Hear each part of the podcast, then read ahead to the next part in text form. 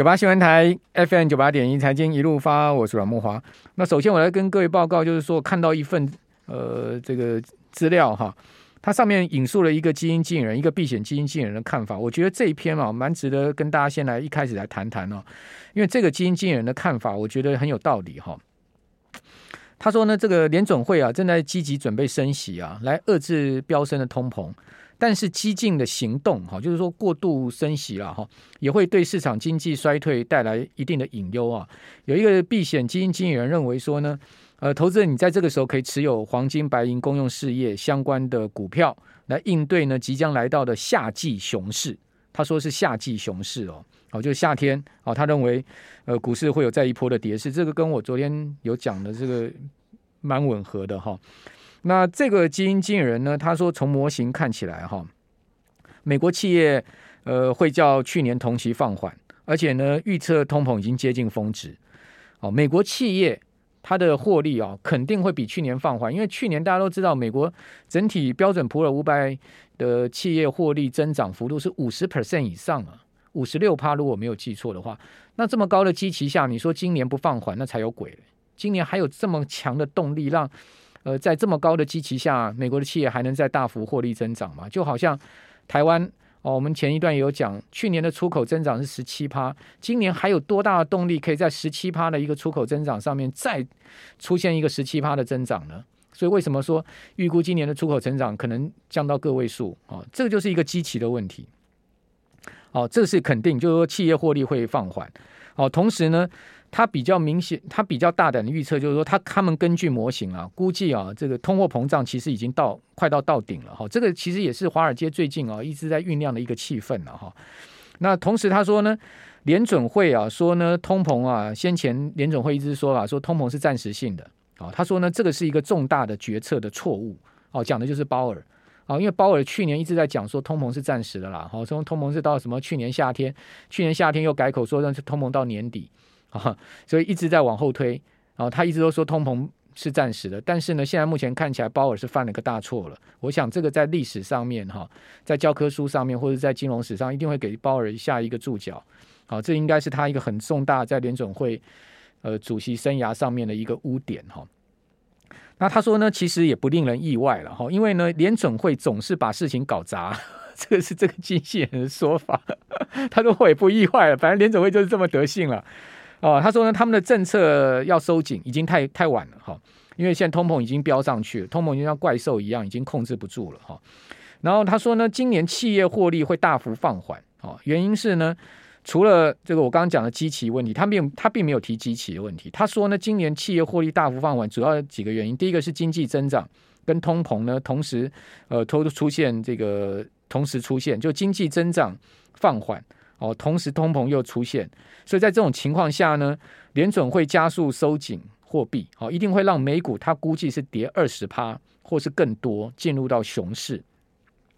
这也是我为什么刚刚一开始跟听众朋友报告说，我认为今年其实全年就是一个熊市啊，这个应该呃，大家到今年年底应该可以验证。只不过这这个熊市它并不是一个崩跌的熊市，它可能是一个慢熊，哦，这个涨涨跌跌跌跌涨涨，哦，那但是某些特定的股票它会。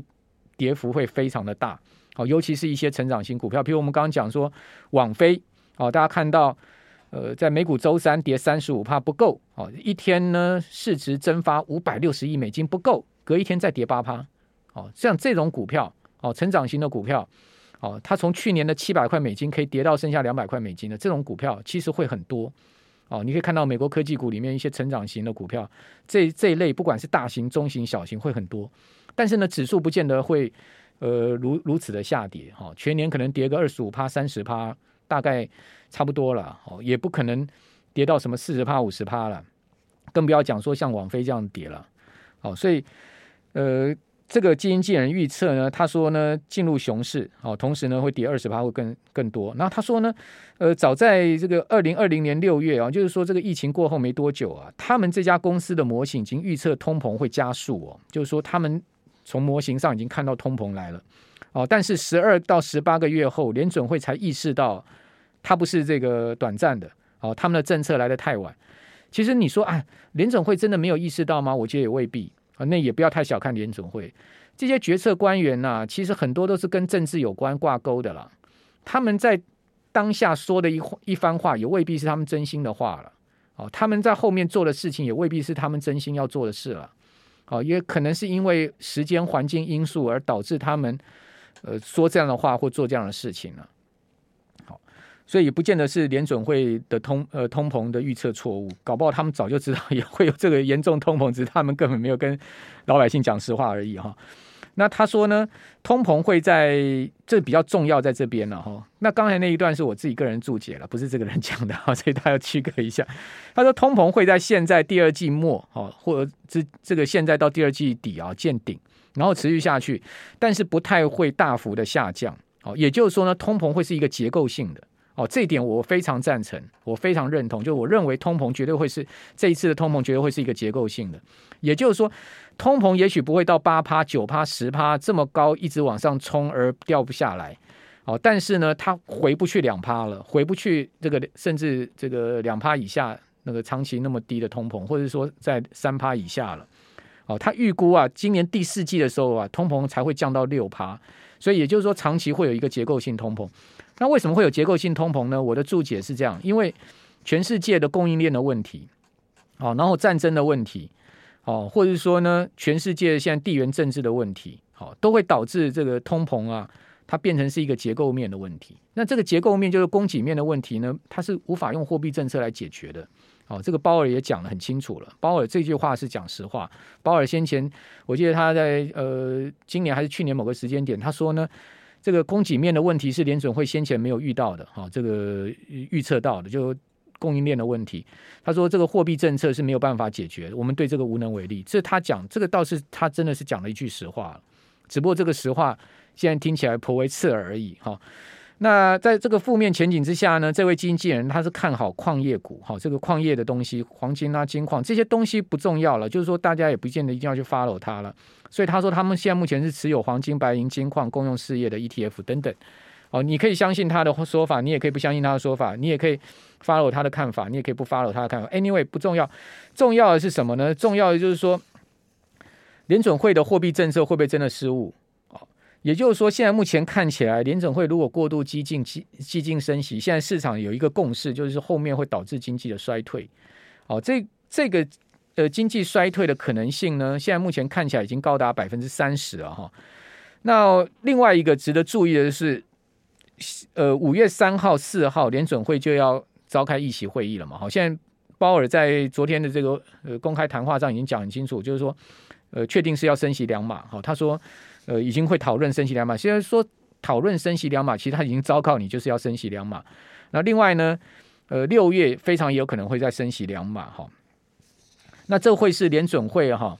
呃，第一，呃，这个二零零零六年以来首次背靠背 （back to back） 好，就一般我们一般英英文讲 back back to back，就连续两次这个议席会议都升息的这个呃情况出现，好，背靠背的情况，就二零零六年以来没有呃连续两次一起会议都升息，同时呢一次升两码，哈，也会是两千年以来联准会第一次见到的这么激进的一个货币政策的决决策，但市场上现在目前的。认为联准会的激进政策还不仅止于此而已。我跟各位报告最新的数据。好，如果各位上去这个 CME 看 FedWatch 的话哦，你会惊觉一件事情。惊觉什么呢？FedWatch 呢，它现在现在目前显示啊，它的这个对联总会五月升息的几率，两码的这个比率已经高达百分之七十。哦，对不起，百分之百不是 百分之七十，铁定刚定了哈。这个 FedWatch 上面的显示出来百分之百，哦，这个升息两码。好，零呃五十个基点，哈，零点五个百分点，好，就是说在呃这个五月三号、四号的议席会议之外呢，他认为六月会升三码，六月不是只升两码而已哦，是升三码。大家上去 FedWatch FedWatch 去看了哈，他这个六月哈是要升三码哦，然后同时他认为说到今年底哈，这个联邦基金利率非方率会来到这个二点七五到三趴。二点七五到三趴，那二点七五到三趴就等于说今年要升十一码，十一码现在目前只升一码嘛，对不对？哦，就是三月升一码之后呢，未来还有六次会议要总共升十码，六次会就是根据非 CME 的 FedWatch 了哈，就未来六次会议总要升十码。假设说呢，呃，五月、六月都升各两码的话，就是四码，对不对？那后面还有四次会议要升六码。那四次会议呢，要升六码，代表什么？代表在这四次会议里面，还有两次会议都要升到这个两码。那最后两次会议各升一码，或者说其中有一次会议要升到三码。这就为什么已经市场有人预这个现在目前已经预期呢？这个呃，甚至他六月就一次可能跟你升三码。那这个声音不是没有，因为现在布拉德已经开始在放话了嘛。他说呢，现在目前联准会可能一次要升三码嘛。好，布拉德，你觉得他是随便放话的吗？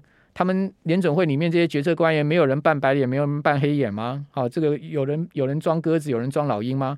啊，不都是这样子吗？对不对？所以说他已经开始在让市场有这个预期了。好，一切啊都归咎于联准会太慢行动。哈，那太慢行动的结果呢，造成通膨如失控般的这个野兽出挟。哦，所以呢，现在又要紧急的啊，采取更激进的升息策略。所以呢。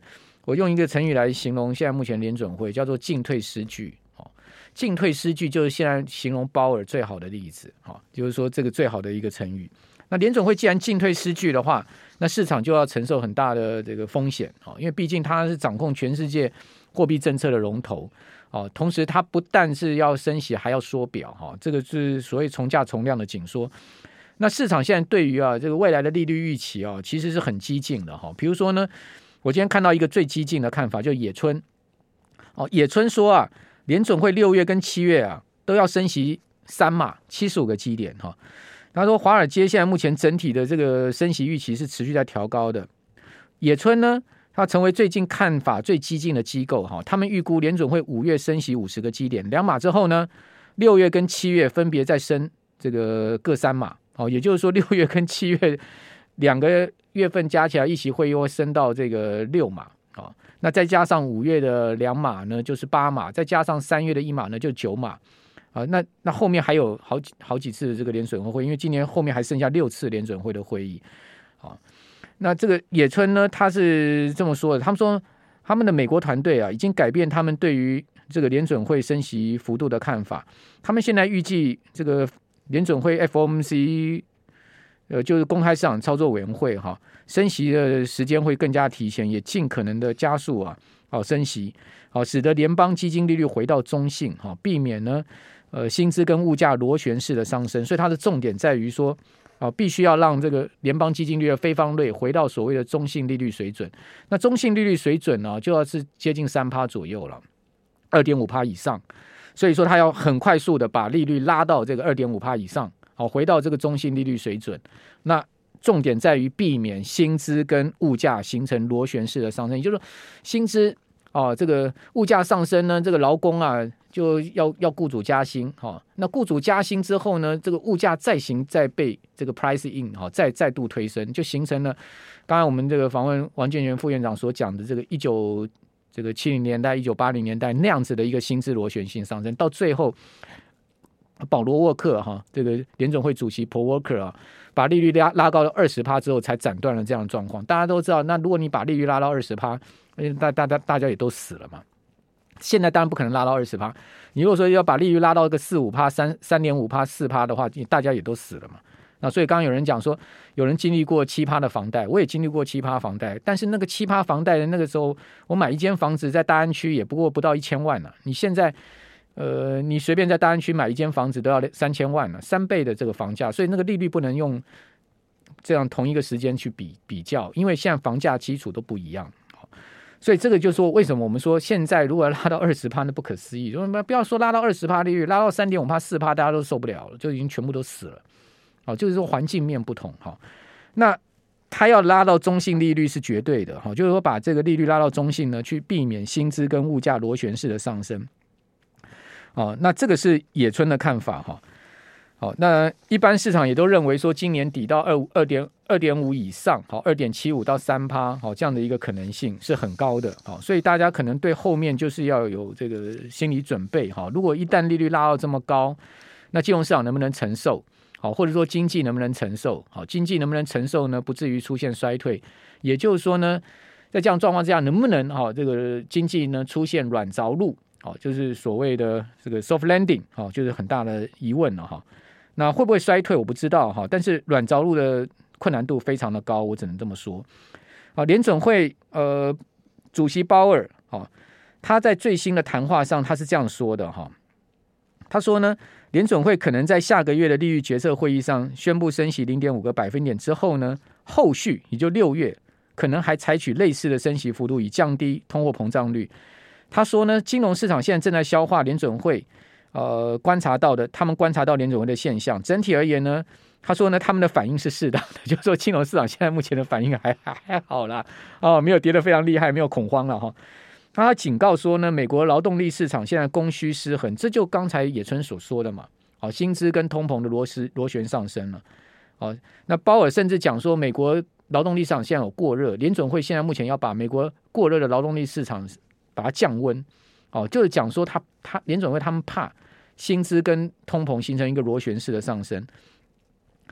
哦，那同时他说呢，现在有必要让升息的速度更快一点哈。他说，联准会目标是透过货币政策的工具，让供需恢复平衡，进而压低通膨，同一时间确保经济不会放缓到衰退的地步。但是他坦诚哦，这件事情很重要啊。他说，这是非常有挑战性的任务啊，也就是说，他也觉得经济要软着陆是很有挑战的哈。那联总会会尽最大的努力实现这个目标。哦，他再次强调，恢复价格稳定是绝对必要的。没有稳定的物价，就没有经济。哦，他说呢，通货膨胀率也许在三月触顶，但是听清楚，他说联准会不是很有把握。哦，他说当务之急呢是把利率尽速拉升到中性水准，就是刚刚野村所讲的。所以，如果是鲍尔是这样想，野村的这个说法就成立。也就是说，非常有可能我们会看到到七月利率就这个呃拉拉升到这个。三码加三码就是六码，哦，六码再加上两码就八码，再加上呢再升这个三月的一码就九码，哦，就是已经来到了这个二点二五了，哦，三呃七月你就年中夏天你就会看到二点二五的这个利率了，哦，甚至到二点五这个利率了，那你觉得夏季股市会不会有压力呢？哦，以及呢？这样子的一个激进升息，会不会让美国十年期国债殖率冲破三趴？哦，因为最近呢，已经来到了最高二点九八了嘛。哈，在本周亚洲的呃亚洲曾经有一段时间，就在前两天哈，这个美国十年期国债殖利率来到二点九八。现在目前最新的殖利率，我现在看的哈是二点九四。哦，因为在美股的周四啊，美国十年期国债殖利率跟两年期国债殖利率又大升。好，因为股市又下挫，那整个鲍尔的谈话使得国债殖利率又大幅上升。现在目前最新的殖利率是二点九四。那一旦这个美国十年期国债殖率来到三趴，对经济啊，对股市来讲都是一个压力，尤其对股市来讲，对金融市场是一个大压力。